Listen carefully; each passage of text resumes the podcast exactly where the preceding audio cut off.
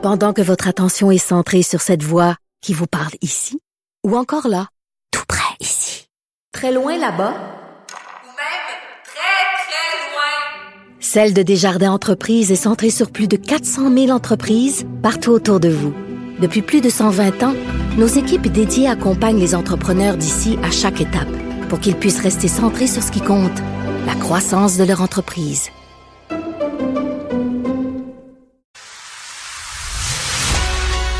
Il manie l'idée, la réflexion, la persuasion, le silence. Mario Dumont. Informé, cultivé, rigoureux. Il n'est jamais à court d'arguments. Mario Dumont. Pour savoir et comprendre. Bonjour tout le monde et bienvenue à Cube Radio. Bon après-midi, bonne fin d'après-midi. On vous accompagne pour deux heures pour vous raconter ce qui s'est passé euh, dans cette journée en actualité. Euh, le docteur Boileau qui fait une conférence de presse pas d'annonce majeure, sinon qu'il y a de nouveaux variants qui sont plus contagieux, euh, risqués pour les non-vaccinés, etc. Euh, on demande encore une fois, on répète que les gens qui euh, sont malades devraient s'isoler, rester à la maison pour ne pas colporter aux autres, aux collègues ou à d'autres personnes leur virus.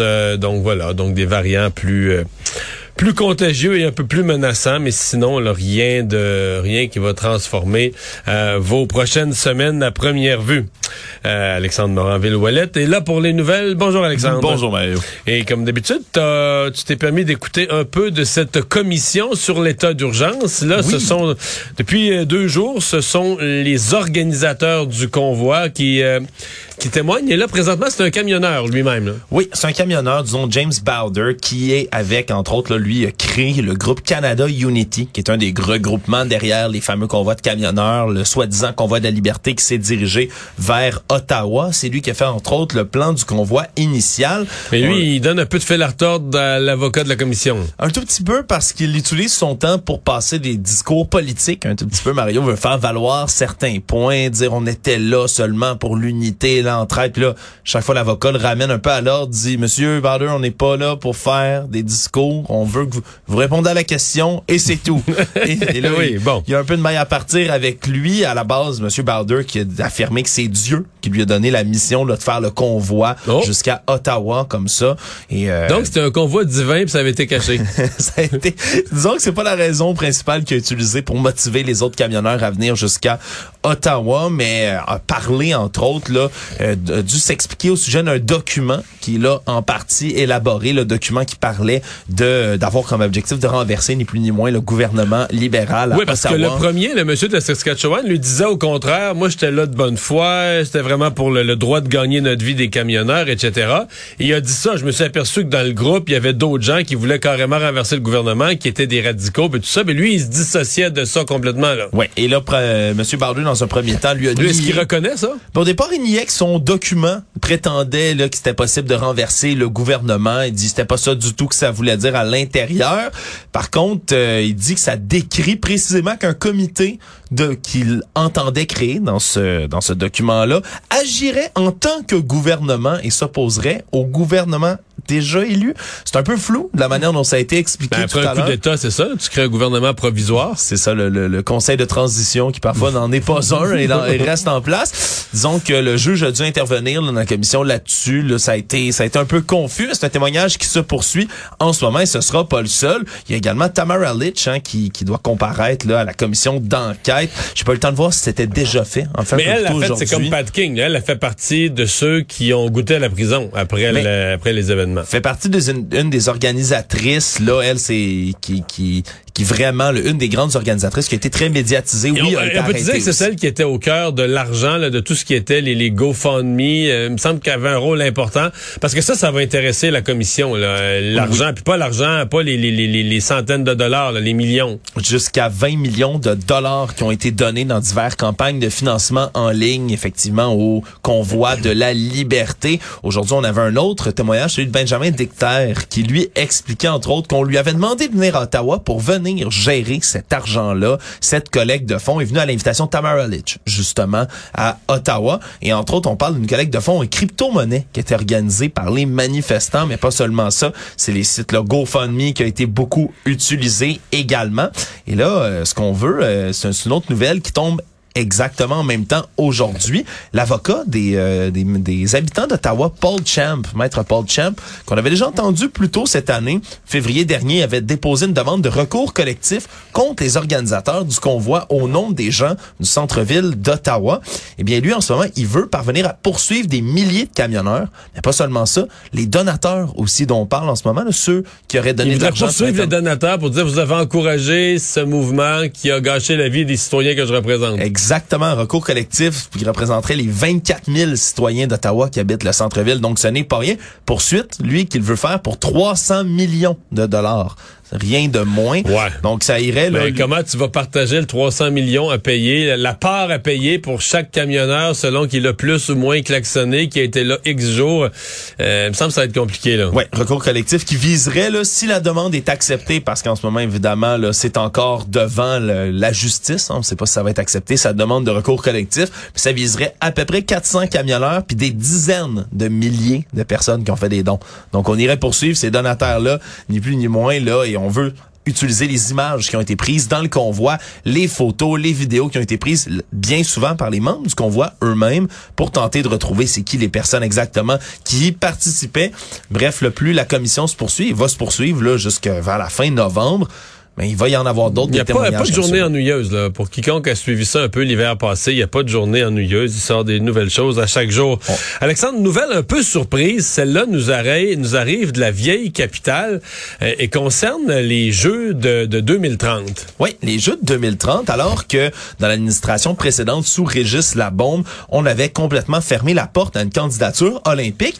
Et dans un point de presse aujourd'hui, Bruno Marchand, le maire de Québec, lui a ouvert la porte en disant que si Vancouver se désiste, parce que pour l'instant, en ce moment, du côté du... Ce sont les Jeux de Vancouver, là, à l'heure où on se parle. Ouais, du comité olympique canadien là, pour 2030. On parle vraiment des Jeux des Jeux d'hiver de 2030. C'est Vancouver, Whistler, Sun Peaks qui est retenu en ce moment. Sauf que le gouvernement de la Colombie-Britannique a annoncé qu'il n'allait pas financer le projet, donc n'allait pas l'appuyer. Puis c'est entre 3,5 et 4 milliards de dollars que ça coûterait recevoir les Jeux olympiques à cet endroit.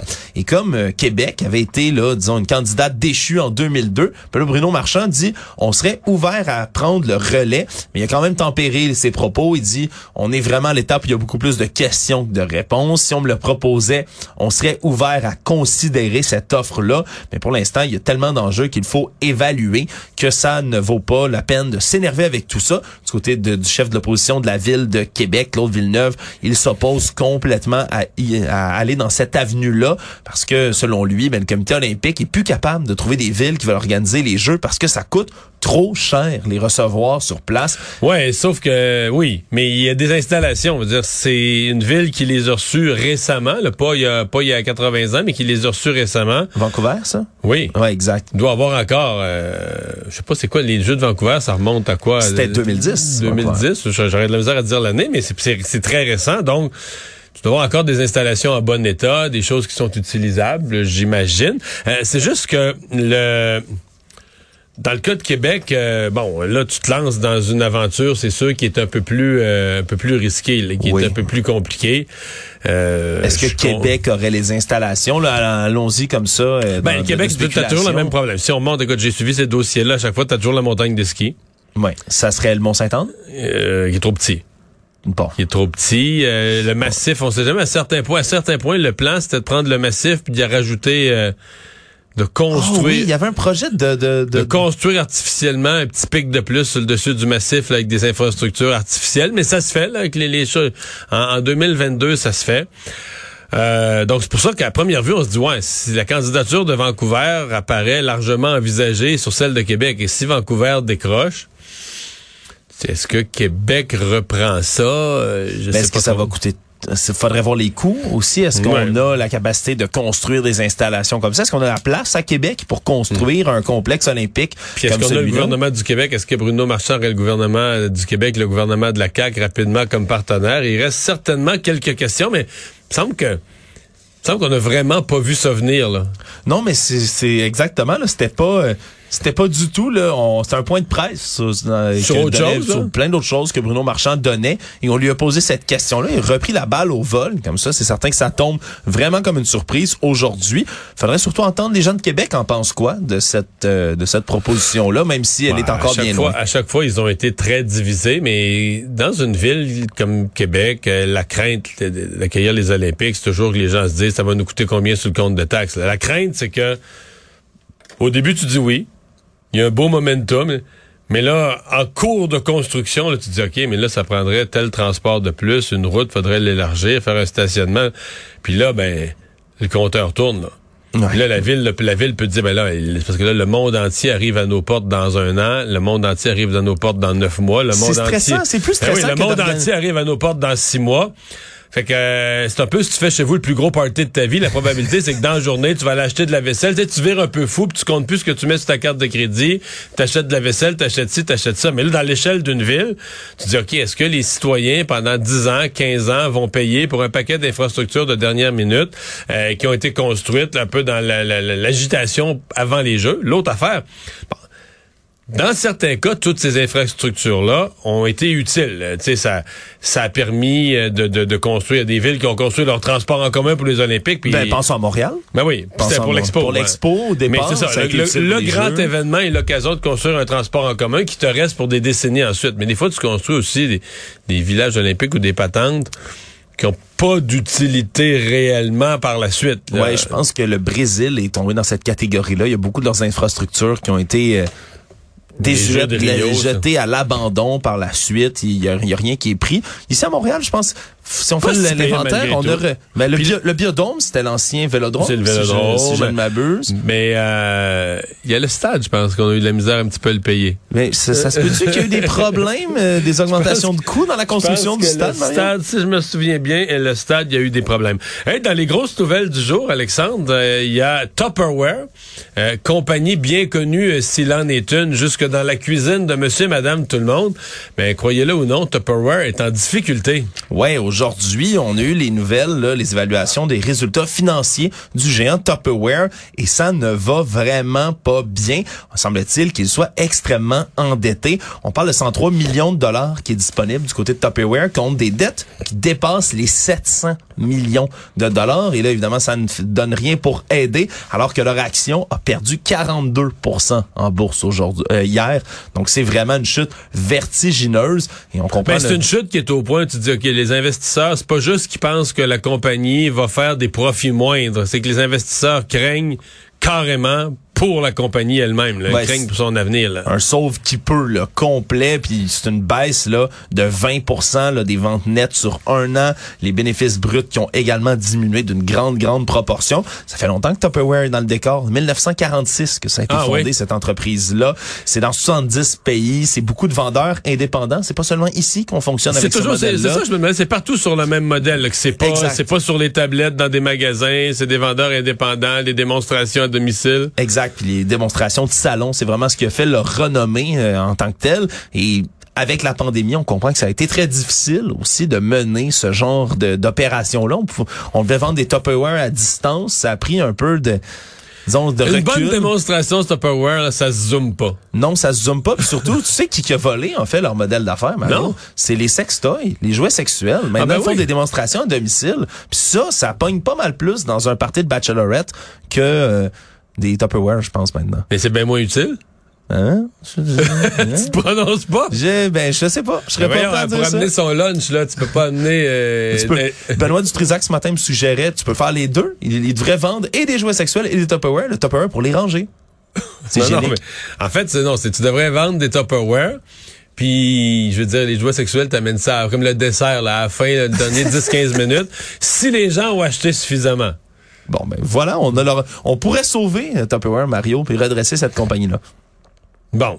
Mais là, euh, ça va... euh, je présume que ça doit quand même inquiéter parce qu'il y a beaucoup de gens pour qui c'est le gagne-pain euh, à la maison, des gens qui font ça depuis des années. Oui, qui- j'ai parlé à quelques représentants de Tupperware aujourd'hui. là. J'ai téléphoné à certaines d'entre elles pour comprendre Est-ce qu'elles avaient de l'information de la compagnie sur... Vraiment pas. C'est ce qu'on me dit. C'est souvent ça. quand Tu, tu le vois dans les médias, puis t'es dans le t'es Ouais, dans le noir au niveau de ta propre compagnie. Ouais, une des dames à qui j'ai parlé aujourd'hui me disait, c'est une amie qui m'a envoyé le lien de l'article aujourd'hui. J'étais pas du tout au courant. Elle m'expliquait qu'elle c'est un travail secondaire. En fait, elle arrondit ses fins de mois de cette manière-là. Ça fait longtemps qu'elle le fait et surtout, elle m'expliquait c'est pour le plaisir. Elle trouve ça agréable d'en vendre comme ça aux gens, mais elle a un emploi dans la vie de tous les jours, donc c'est pas directement menacé le son gagne-pain, mais quand même c'est un mode de vie que certaines ont depuis très très longtemps. Là. Ça ça ça a longtemps été un bon gagne-pain, ça a longtemps attiré des gens. C'est juste que c'est un peu... euh,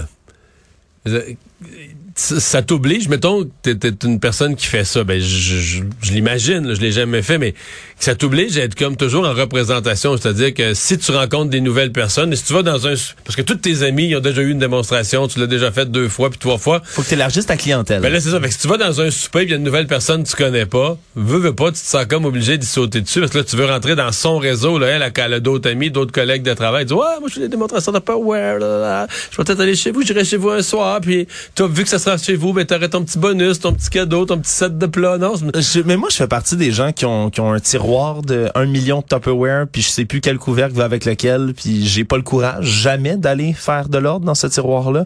Je sais pas. j'irai je- t'aider pour ça. Moi, j'ai de l'ordre.